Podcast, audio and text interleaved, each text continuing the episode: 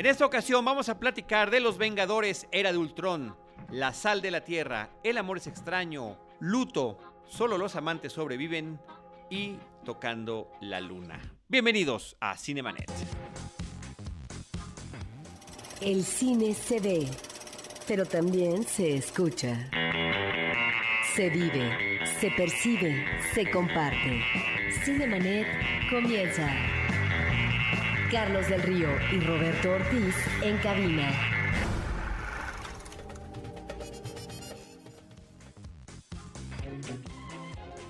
www.cinemanet.com.mx es nuestro portal. Es un espacio dedicado al mundo cinematográfico desde hace más de nueve años. Yo soy Carlos del Río, les saludo, les agradezco que nos escuchen y por supuesto, saludo a Roberto Ortiz. Pues de nueva cuenta, Carlos, hablaremos de estrenos. De estrenos y de películas que continúan en cartelera, algunas también en lo que llamamos la cartelera alterna o cultural. Roberto, ¿qué te parece si arrancamos con la película La sal de la tierra?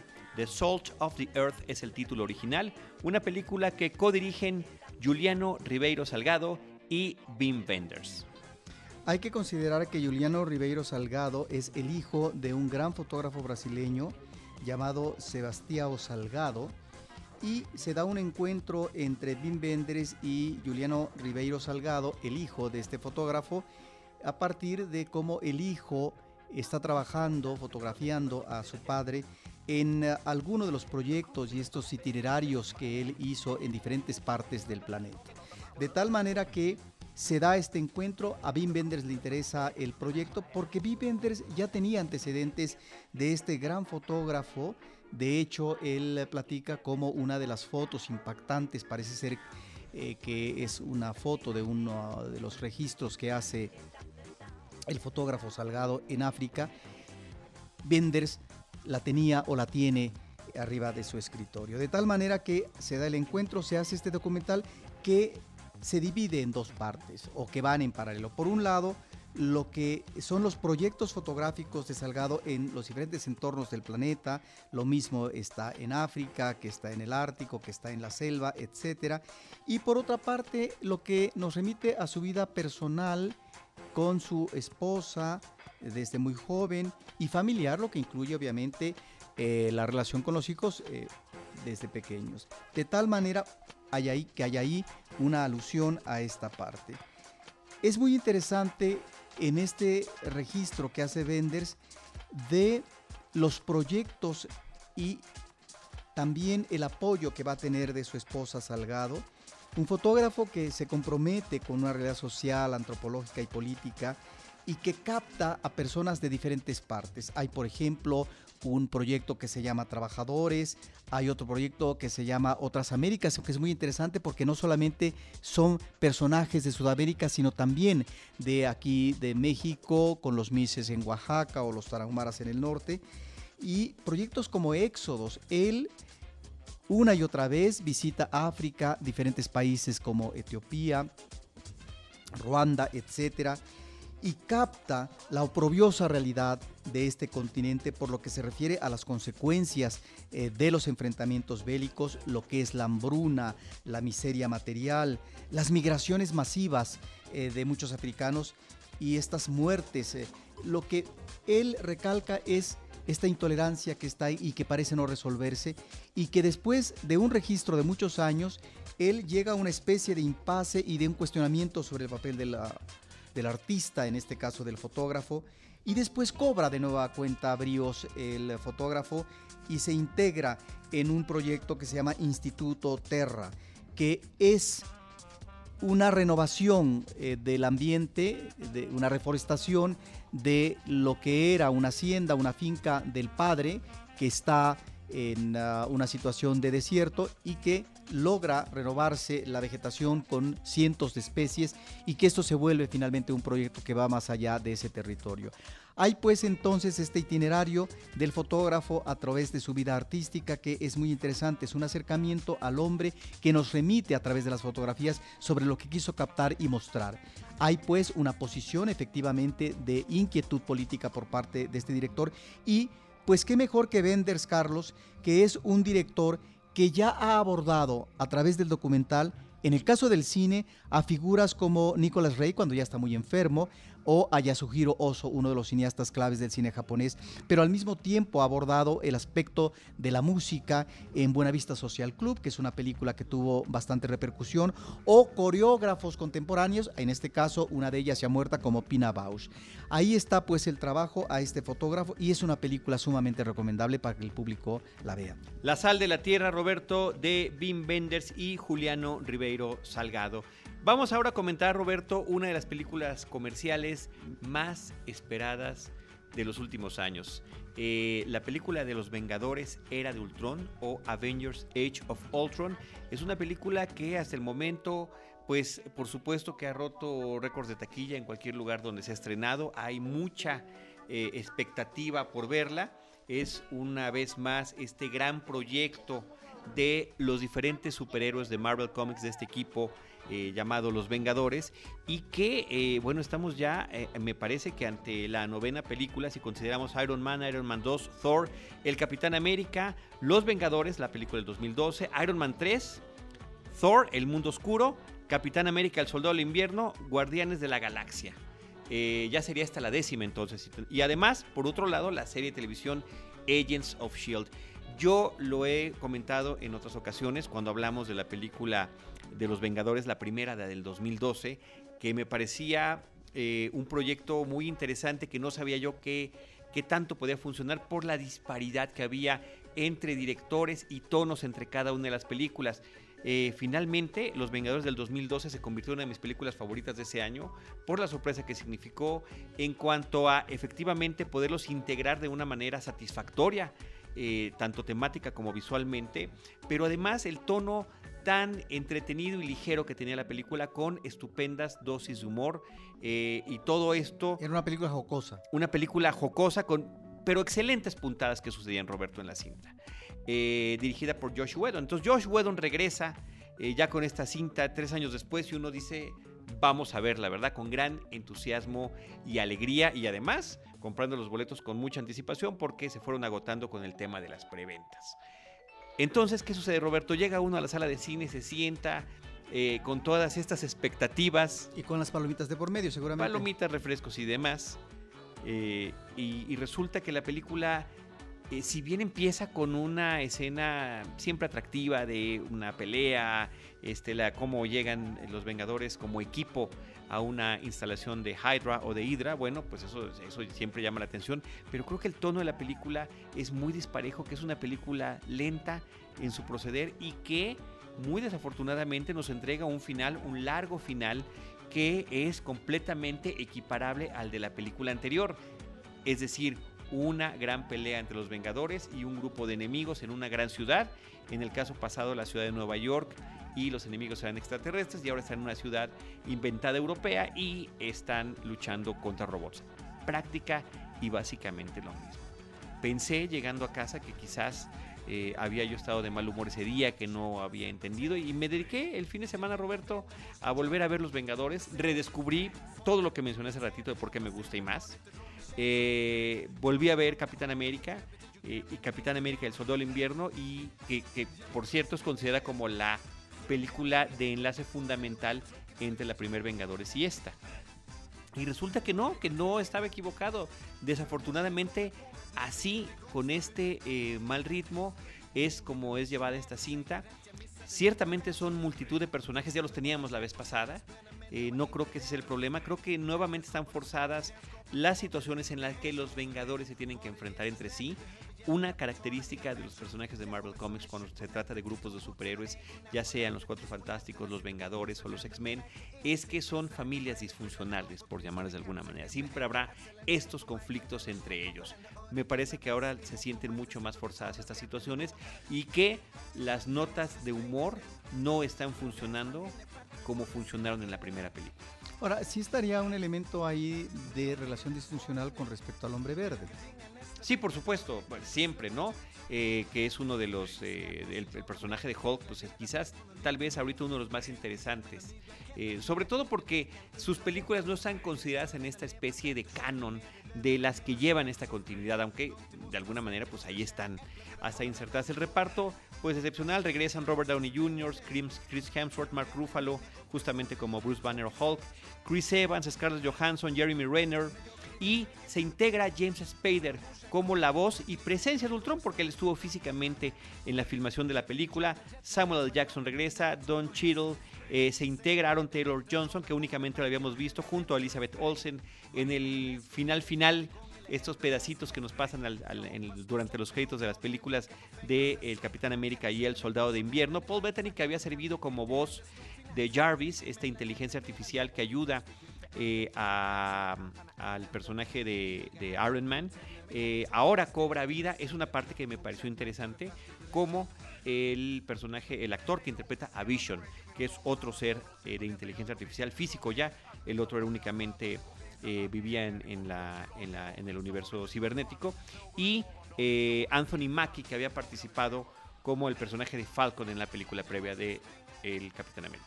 ¿No será, Carlos, aunque también el itinerario de las individualidades eh, no ha sido eh, contundente, eh, también ha sido desigual, que los personajes por sí mismos como película han funcionado mejor, me refiero al Capitán América, Iron Man y otros más, y que ahora en esta reunión, en esta segunda parte, porque efectivamente creo que hay una diferencia, la primera película es superior, es una cinta donde están efectivamente presentes, pero ni siquiera en las relaciones, ni siquiera en términos humorísticos, hay cuestiones rescatables. Una de las cosas que me resultan excesivas en la cinta es que se estructura para que los momentos de acción se estén dados en dos, tres momentos espectaculares, pero aún esos momentos están tan cargados de efectos especiales y de enfrentamientos, etcétera, que llega un momento que se torna una cinta reiterativa. Sabemos que los duelos y los enfrentamientos son reiterativos, siempre se van a dar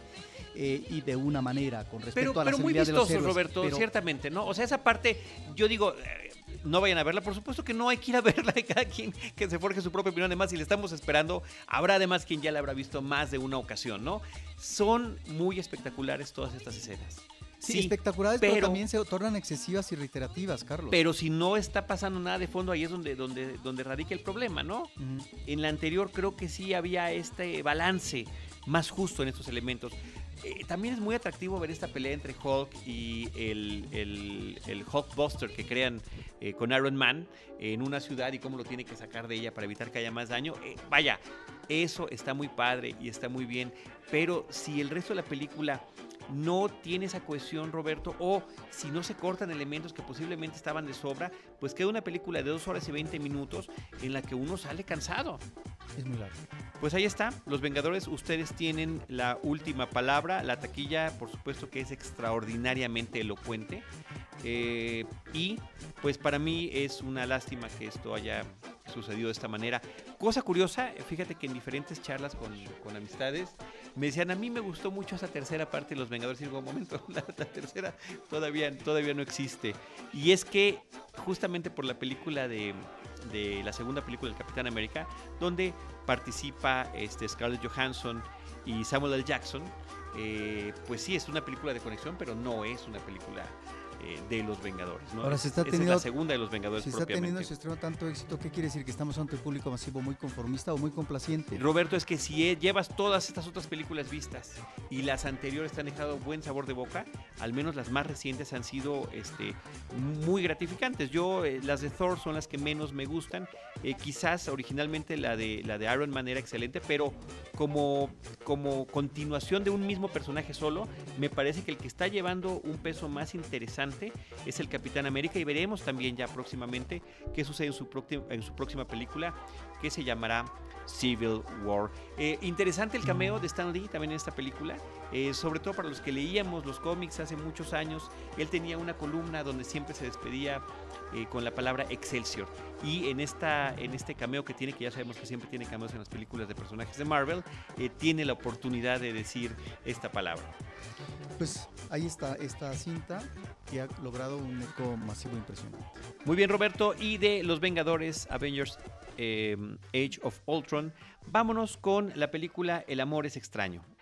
Love is Strange. Sí, esta película está no inspirada, pero sí se remite al 2011, cuando en Nueva York se legaliza el matrimonio homosexual. Y ya en la ficción cinematográfica lo que vemos es el casamiento después de 30 años de relación íntima de dos uh, personajes. De tal manera que eh, ahí están eh, estos dos uh, personajes que oficializan su relación a través del matrimonio. El matrimonio ya es permitido, pero lo que viene a continuación, que finalmente se considera que se continúa una ruta, una ruta de relación muy firme, pues esos los problemas, porque inmediatamente uno de los personajes, que es George, interpretado muy bien por Alfred Molina, él es maestro en una escuela católica de música y lo corren inmediatamente porque eh, así están estipulados los lineamientos de ingreso y de responsabilidad eh, por parte de los maestros. Esto obviamente implica un manejo de intolerancia que tal vez es lo que se dice pudo haber incidido a que la película tuviera una clasificación R, que a esa clasificación en Estados Unidos, pues es porque puede tener un lenguaje fuerte, porque hay un gran énfasis sexual, porque hay violencia o contenido de droga. Pero finalmente esto no lo vemos en la película, no hay nada de eso. Es la relación de estos dos personajes y las dificultades a partir de que uno pierde su trabajo, el otro es más viejo, bueno, ahora lo que tienen que hacer es vender su propio departamento para buscar una renta barata que inclusive pueda ser subsidiada por parte del Estado. ¿Y qué es lo que pasa? Que amigos que son además solidarios, comprensivos con ellos, pues mientras uno vive en el departamento de una pareja homosexual, el otro vivirá en la casa de un sobrino. De tal manera que esto va creando dificultades porque no es tan fácil que de repente eh, gente que ya vive familiarmente en la relación de pareja, etcétera, en una casa o departamento, eh, se integre un tercero que finalmente esto desestabiliza la situación cotidiana. Bueno, de eso trata la película y a través de esta situación nueva que están viviendo, que es difícil, etcétera, es que vamos viendo a través de ciertos momentos, en un tono menor que le sienta muy bien a la cinta, esta relación de tantos años donde está en primer plano un amor que finalmente puede superar todas estas cuestiones eh, limitantes y que en un momento llegan a ser realmente difíciles para la pareja. Es no solamente la vida a través del tiempo, es tal vez la enfermedad, es la presencia de la muerte al final de la cinta, es realmente una cinta que nos remite no propiamente a los avatares de lo que puede ser una relación homosexual con respecto, sí, al ámbito social, es una relación amorosa como cualquier otra. Y no es tampoco la declinación de dicha relación, sino las dificultades que tienen que sortear en la parte final de una de, las de, las, eh, una parte de esta relación, una de las, eh, uno de los protagonistas que finalmente ya están en la tercera edad y que finalmente se están en este trance último de la vida. Me parece que es una película muy sensible, es una película muy emotiva, es realmente una película que en ese tono menor, pero sobre todo también con esta música, este acompañamiento de sonatas, de nocturnos, de eh, músicos eh, como Chopin y demás, le sientan muy bien a la cinta. Es una película que uno pensaría que se va a desarrollar en eh, términos genéricos como si fuera una comedia. No, es finalmente un drama pero un drama que nunca llega al exabrupto, un drama que jamás llega a la tragedia, pero que eso finalmente le da una narración magnífica en ese tono menor eh, eh, que finalmente repito, y que la película es realmente una película que no solamente se puede deleitar, sino que el público se conmueve ante eso que finalmente es una relación amorosa que persevera y que finalmente está tan eh, anudada que es difícil que se pueda romper a través de los años. Aura Sachs es el director de Love is Strange, El amor es extraño, y Roberto él junto con Mauricio Zacarías es quien ha escrito el guion de la cinta. John Lithgow y Alfred Molina son quienes interpretan a esta pareja que nos has mencionado y también eh, participa con ellos en esta película eh, Marisa Tomei. Que está espléndida como eh, presencia secundaria el personaje es de los mejores porque tiene que ver con esa situación de contraste ante la invasión en su departamento de una persona que aunque finalmente se vuelve un amigo, pues resulta difícil cuando se tiene que convivir con el esposo y en primera instancia también con el hijo, un adolescente. Hay un final muy muy interesante que tiene que ver con el personaje de Alfred Molina y el adolescente. Y hay que decir que esto es parte de una trilogía, Carlos, por parte del cineasta. Ya hay una película anterior donde también eh, se muestra una relación de personajes mucho más jóvenes, seguramente treintañeros, como relación íntima, amistosa, pero que también eh, em, eh, son personajes que tienen que ver con la drogadicción. De tal manera que este abordaje de las relaciones homosexuales por parte del cineasta muy seguramente van a ser cubiertas por una tercera película que la tornan una trilogía. Muy bien, Roberto. El amor es extraño, Love is Strange. Vámonos ahora con la película Solo los amantes sobreviven, Only Lovers Left Alive, una película del 2013 que hasta ahora pudo estrenarse, hasta muy recientemente estrenarse comercialmente en México, después de varias salidas en falso. Habría mucha expectativa por esta película, por su director Jim Jarmusch, por su reparto, Tilda Swinton y Tom Hiddleston, que me parece que están estupendos como esta pareja de vampiros, Adán y Eva, Adam e Eve, que a través de los siglos eh, continúan con una relación eh, en la que a veces físicamente pueden estar viviendo en diferentes continentes. Es retomar desde una perspectiva eh, muy distinta a la que hemos visto en el cine contemporáneo, en el cine más reciente, muy distinta y digo yo muy afortunadamente, un tema tan interesante como es el de los vampiros, pero no necesariamente en el terreno del terror, sino más bien como este tipo de individuos que han visto la decadencia de la humanidad eh, siglo tras siglo y que a pesar de toda esta situación ellos logran, eh, digamos, cada uno eh, en una especie de vida de ermitaños, no nada más por esta condición de que no pueden salir a la luz del día, sino porque realmente hay ya poco interés por coexistir con el humano contemporáneo.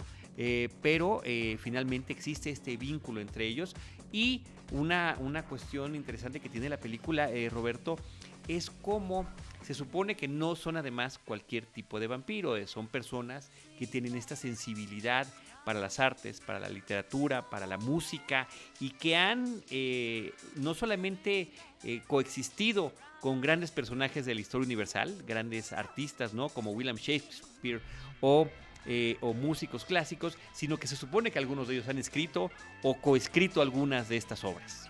Sí, a ellos me parece que la película se queda muy corta. Ciertamente es eh, una obra que nos remite a una decadencia de los personajes y esta falta de aliento ya para seguir viviendo. Eso me parece muy bien, lo hemos visto en más de una película de vampiros. la decadencia de una pareja amorosa que nos remite, por eso yo creo que la película eh, cobra interés para cierto público juvenil, a una decadencia mayor, que es una decadencia propia de su tiempo. Este mundo contemporáneo que parece no tener salida y donde finalmente eh, a lo que se puede uno encontrar al final del camino es al hastío, es a una situación de levedad que finalmente no vale la pena asumir en tanto que ya no existen esos momentos como en el pasado vivificantes eh, creativos, en donde inclusive ellos, si no enmendaron la plana, contribuyeron para que tal movimiento o tal melodía de un músico famoso eh, quedaran tal como lo conoce actualmente la humanidad. Pero ahí es donde me parece, podría ser intencional del director, ah, pero ahí es donde me parece que, no sé si es una falla, pero cuando yo veo estos personajes, así, en letanía efectivamente, y sus diálogos tan aburridos, tan nimios. ¿Te lo parecieron? Claro que sí. Cuando estos personajes hablan de estas grandes figuras de la literatura y de la música que conocieron y se refieren a tal o cual anécdota histórica que tiene que ver con la creación del arte, me parece que, que son personajes muy poco interesantes. Si estos, si estos vampiros tuvieron esa experiencia vital, ¿sí? Yo entiendo que pueda ser un referente, es decir, una visión en retrospectiva de aquel suceso, pero si realmente en este comportamiento actual, que entiendo es decadente, pero se refieren a esos otros momentos importantísimos de la creación, de la humanidad en, estos artistas, bueno, son realmente personajes de una flojera, de una aburrición impresionante. Si esto es intencional por parte del cineasta, adelante. Roberto, perdón que me ría. Lo que pasa es que yo creo que eh, cada quien se enfrenta a la película de distinta manera. A mí me pareció muy interesante, me pareció muy padre el desdén con el que se están refiriendo eso, porque ellos lo están viendo desde su perspectiva contemporánea. Me parece que de repente podría ser una película que se sienta medio elitista, medio, no, no, por supuesto que le entendí yo al mínimo de las referencias posibles porque creo que la cinta está plagada de referencias en la música, en los diálogos, en los cuadros, en las fotografías que tienen las paredes. Me parece que en ese sentido el diseño de arte, aunque sea de estos espacios cerrados en la mayoría de los tiempos, es mucho, muy eh, interesante en especial y sobre todo este departamento de Adam en una ciudad estadounidense pero además... es de una eh, petulancia también cuando se remite a no sé qué ejemplar de la guitarra. Claro, porque además se vuelven coleccionistas, ¿no? Y aprecian todo eso. ¿Y, cómo puede coexistir el, el poder coleccionar guitarras eléctricas con todos los otros estilos de música que hayan tenido? Hay que pensarlo. A mí me parece muy interesante y muy gratificante, Roberto, déjame tantito decirlo, sobre todo después de que hemos visto, eh, es que ni siquiera las quiero uno mencionar, películas como Twilight, donde se supone que es un vampiro de más de 100 años de edad, que se enamora de un adolescente y que se comporta como un adolescente. Estos no se están comportando como jovencitos, están en los cuerpos de personas jóvenes, no chamacos, por supuesto, pero que eh, eh, no, no se comportan con esa ligereza y situaciones absurdas que vemos en otros momentos. Yo sentí, me sentí, te voy a decir otra, otra cosa que me gustó, Roberto, que a lo mejor esta, en mi caso pudiera ser generacional. Eh, yo viví esa época de, vampiros distintos y de historias de vampiros un poco rebuscadas, algunas muy comerciales, otras no tanto, en los 80s, donde podíamos tener una película como The Hunger, como El Ansia, de Tony Scott, o podríamos tener Los Muchachos Perdidos de Los Boys, ¿no? O podríamos tener otra película que se acercara a el género del vampirismo como si fuera un western. Es decir, había todas estas variantes y de repente, además de por supuesto de las clásicas películas del horror que siempre han existido, ¿dónde está esta sed monstruosa de los vampiros por sobrevivir? Y me parece que esta te brinda otro ritmo distinto, como que es una, para mí, una aportación me gusta también el resto del reparto que aparece en la película. John Hurt como uno de los vampiros mayores, ya eh, literalmente entrado en siglos y que sigue todavía dando consejos desde su perspectiva.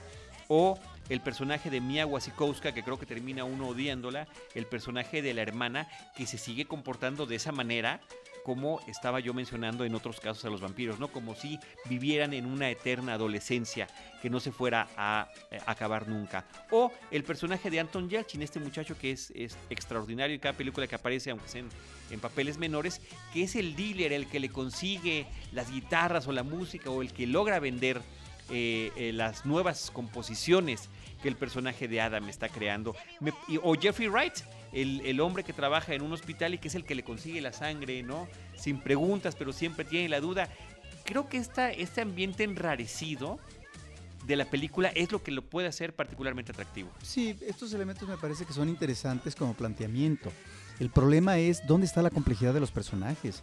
Me parecen de un manierismo eh, los personajes y la otra es ahí es donde me parece que la película em, es muy débil. ¿Cómo es posible, después de una experiencia de siglos, después de manejarse como lobos de mar, ¿sí? con respecto a conseguir, bueno, lo mínimo para sobrevivir, que es la sangre, bueno, ni siquiera en la parte final, ¿verdad? Este, eh, tienen la habilidad suficiente, o a menos que efectivamente, o a menos que efectivamente el director lo que está planteando es ya una cuestión agónica donde ya ni siquiera vale la pena esforzarse por encontrar la sangre necesaria para poder continuar una vida porque finalmente hay efectivamente este agotamiento eh, de la vitalidad en términos de continuar la vida, que eso como planteamiento me parece muy, muy, muy mal. Pero, pero finalmente vemos a los personajes que buscan, encuentran esa dosis de sangre. Entonces ahí es donde finalmente la película Pero fíjate resulta cómo esto que estás comentando, esto que de alguna manera tú estás interpretando la película, es una parte que yo también puedo interpretar y de manera no negativa y que visualmente nos lo representan de diferentes maneras. Recuerda estas tomas en, en- desde arriba, donde estamos viendo, por ejemplo, el disco que está gi- girando constantemente, ¿no? Y que lo vemos a través de ellos. O sea, la cámara que gira o el disco que está girando o la perspectiva desde arriba es parte de este, de este estar en esta vida sin cesar y que termina en un agotamiento.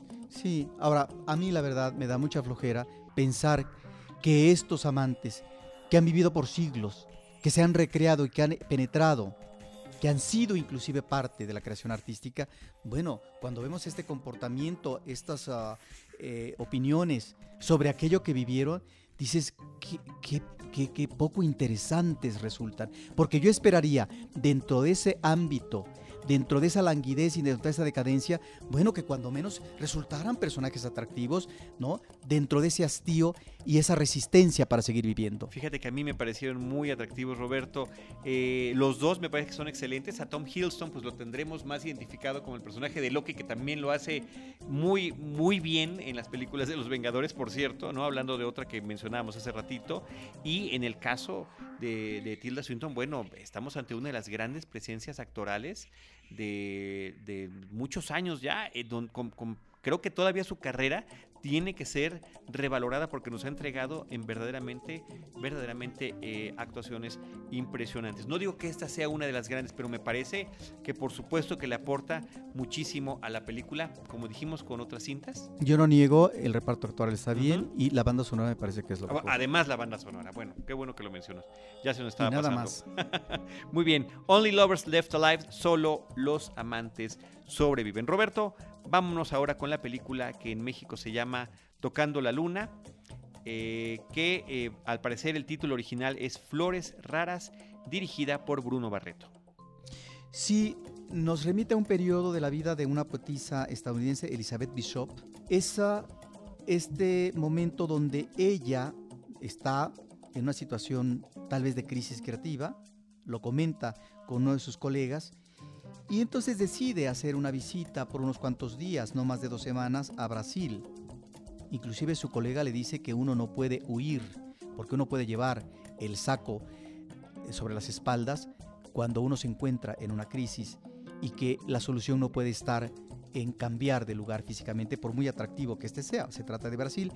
Va por 15 días, la mujer se queda 15 años. De tal manera que en esos 15 años que ella vive en Brasil, eh, escribe un libro muy importante eh, que se llama Norte y Sur, con el cual recibe el premio Pulitzer en 1956, pero además ella vive una relación muy fuerte como relación amorosa con una arquitecta eh, que se llamó Lota de Macedo Suárez. Y lo interesante aquí en esta cinta es que vemos por un lado la relación de estas dos mujeres en donde están perfectamente establecidos los roles, es decir, quién ocupa el papel dominante y quién ocupa un papel más pasivo y por lo tanto de repliegue. Eso está, pero también en la parte final de la película, esto ya es una cuestión que está inspirada en hechos reales y el público lo va a ver si se interesa por esta cinta, cómo puede darse este cambio de roles cuando uno considera que a veces es muy difícil, cuando está perfectamente establecida quién maneja la cuestión dominante y quién finalmente maneja un papel pasivo. Bueno, pues esto logramos ver en una película, en una situación que fue real, de relación. Y también otra cosa que a mí me llamó la atención de esta cinta es eh, cómo en esa relación tan fuerte que se establece entre estas dos mujeres, bueno, ambas manejan una experimentación en su lado creativo. Por un lado, la poetisa Bishop, que escribe eh, poemas que le van a dar premios y demás. Y por otro lado, eh, Lota de Macedo, que hace un gran proyecto eh, arquitectónico a bordo de la playa en Río de Janeiro y que le va a dar también una presencia importante, que después fue disminuida ya cuando llega la dictadura. Y estos personajes en situaciones también críticas que tienen que ver con el alcoholismo, que tienen que ver con la depresión y cómo las cosas cambian cuando finalmente los personajes toman decisiones radicales. Bueno, es me parece una película interesante porque es Elizabeth Bishop en ese pasaje específico de su vida, de esta relación tan fuerte y finalmente su regreso a los Estados Unidos. Pues ahí está la película brasileña Tocando la Luna. Roberto, finalizamos este episodio de Cinemanet eh, platicando la película mexicana eh, Luto. Esta es una película dirigida y escrita por Katina Medina Mora. Se trata de su ópera prima. Ella es una mujer que ha participado como asistente de dirección en otras películas que hemos comentado en este espacio en su momento, como Déficit, Cochochi, Voy a explotar, Oveja Negra, Cefalópodo y eh, en televisión en eh, Soy tu fan. Y ahora debuta con esta cinta. Sí, es una película que uno agradecería en principio que dure eh, poco tiempo, 62-65 minutos. Sin embargo, la película se vuelve insufrible. sobre todo, uno ve los primeros 28 minutos y no pasa nada. ¿Qué es lo que vemos? Hay dos momentos en la película en donde también narrativamente juega con los tiempos, tiempo pasado, tiempo presente. En principio, lo que es el romance de una relación juvenil, ¿no? Un cumpleaños de la chica, ellos caminando por la calle, comprando tacos para cenar en un estanquillo o tomando cerveza en un bar. Estos momentos bonitos de la relación, estos momentos que provocan esta sensación de felicidad y que dan también posibilidad a que la pareja decida eh, tomarse las cosas en serio en términos de vivir juntos, etcétera. Bueno, esa es una parte, son estos 28 minutos donde uno realmente no ve nada. qué bien medido lo tienes, Roberto. Sí, sí, porque yo decía, bueno, ¿cuándo vamos a ver el quiebre en la cinta? ¿Cuándo vamos a ver la crisis en realidad de la pareja? Ciertamente la directora, pero eso es algo que creo que no está bien trabajado en el guion, y menos en lo que es su, su puesta en imágenes, es que hay como indicios de que puede existir esa crisis, pero claro, me parece bien que se maneje como sugerencia. El problema es que ni siquiera cuando se presenta en dos ocasiones lo que puede ser la relación física como relación sexual, en donde está el apasionamiento como relación iniciática, o mejor dicho, relación amorosa de estos jóvenes, ni siquiera ahí encontramos un manejo interesante en términos del erotismo que puede emanar de una eh, pareja que está viviendo momentos realmente importantes, apasionados en la vida, en la vida juvenil. Después viene la crisis.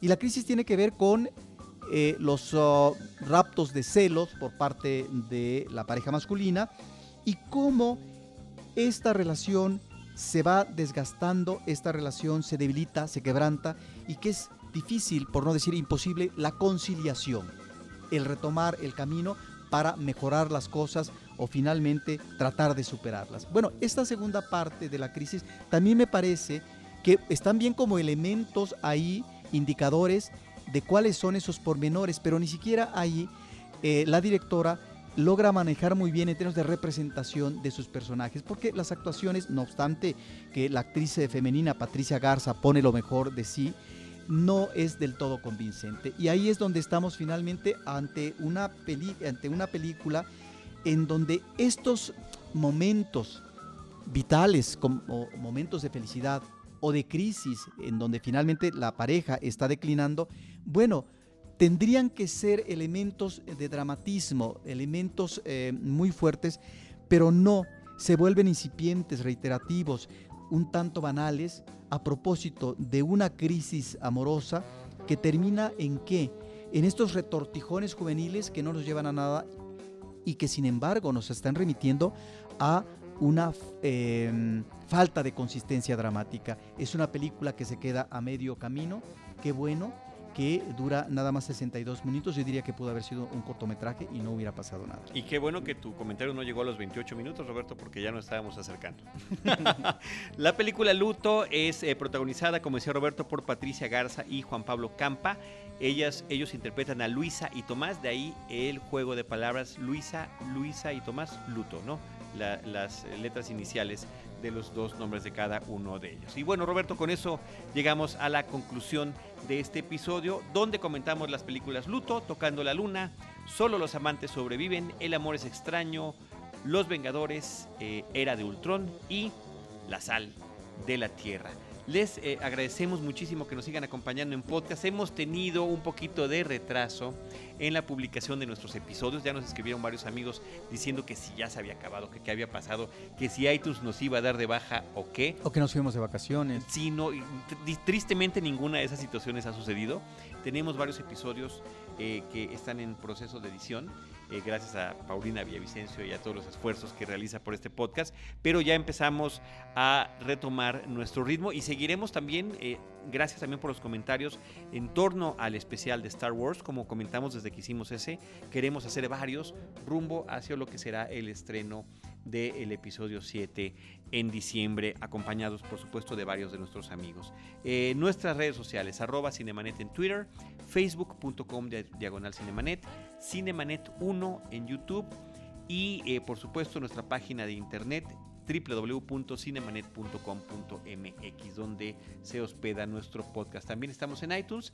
Si nos pueden dejar algún comentario por allí como usuarios registrados, se los vamos a agradecer mucho a todos los que estamos en este eh, espacio de Cinemanet. A nombre de Paulina Villavicencio, nuestra productora, de Roberto Ortiz y de un servidor Carlos del Río, les esperamos en nuestro próximo episodio con Cine, Cine y más Cine.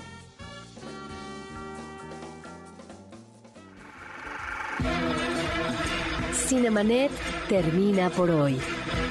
Más cine en Cinemanet.